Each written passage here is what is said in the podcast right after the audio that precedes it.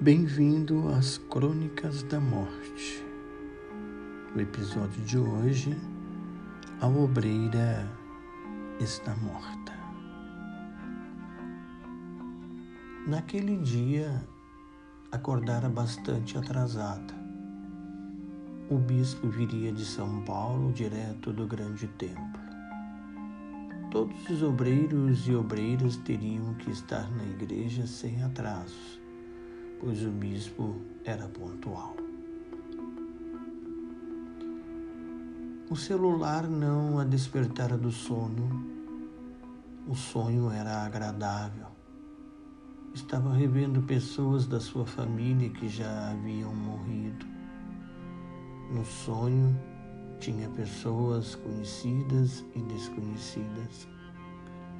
Era uma grande festa de família Comiam, bebiam e davam risadas. Ela era a sensação da festa. Todos vinham cumprimentá-la. Ela havia chegado e todos queriam vê-la. A festa tinha sido organizada exclusivamente para ela. Que agradável! Ninguém havia preparado uma festa para ela antes. A alegria era tão vivaz naquele instante que para ela era o melhor lugar do mundo. Não importa se estava se comportando de maneira imoral e vulgar, ali era o lugar dela e a parentela lhe queria muito bem. A uma certa distância, um homem lhe fitava com um olhar empedernido ele indicava uma porta. Fora em direção à porta e no trajeto reparara que a luz do ambiente era fraca. Viu ao fundo do lado direito uma luz que emanava de uma escada que levava para a parte de cima. Pensara por uma fração distante em ir até aquela luz o homem de cerviz dura insistia apontando com o dedo indicador para a porta. No entanto, tinha algo de especial naquela luz que descia das escadas. Sua mãe, já falecida, aparecera-lhe e lhe dera um abraço. A mãe dela abriu a porta, indicada pelo homem, ela viu praticamente todos os seus amigos e amigas que já haviam morrido. Todos, todos estavam ali. Ficara indecisa se em direção aos amigos ou subiria aquelas escadas que emitia uma luz que lhe dividia os sentimentos. Acordaram às pressas, escovou os cabelos, rapidamente fizeram um coque, fora para o banheiro, escovou os dentes o mais depressa possível. Colocou o uniforme exigido pela igreja, pegara a bolsa e a chave do carro e nem percebeu que seus movimentos transpassavam os objetos. Lembrou-se que teria que falar com sua mãe, como era de costume todas as manhãs.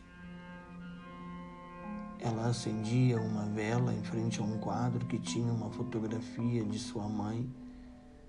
Desta vez teria que ser apenas um oi, porque estava muito atrasada.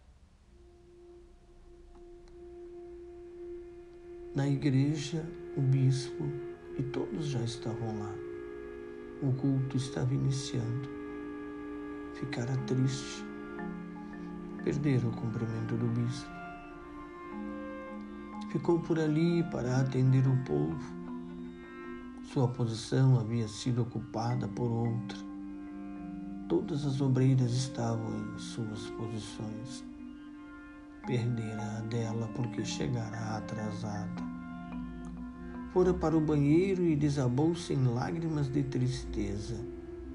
Seu coração apertado chorava sentiu uma mão que lhe afagara a cabeça, transmitindo um carinho especial. Próximo do altar, ela enxergava toda a nave da grande catedral. Enxergou sua mãe em meio à multidão. Incrível, pensou ela. É minha mãe.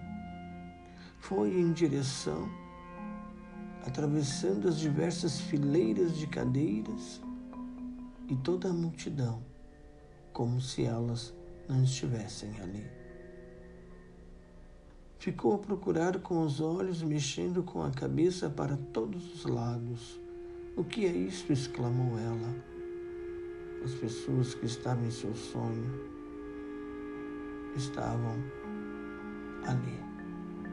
Por todos os lados, onde ela direcionava a cabeça e seus olhos, ela enxergava as pessoas que estavam em seus sonhos. Crônica baseada em Lucas, no capítulo 9, no versículo 59 ao 60.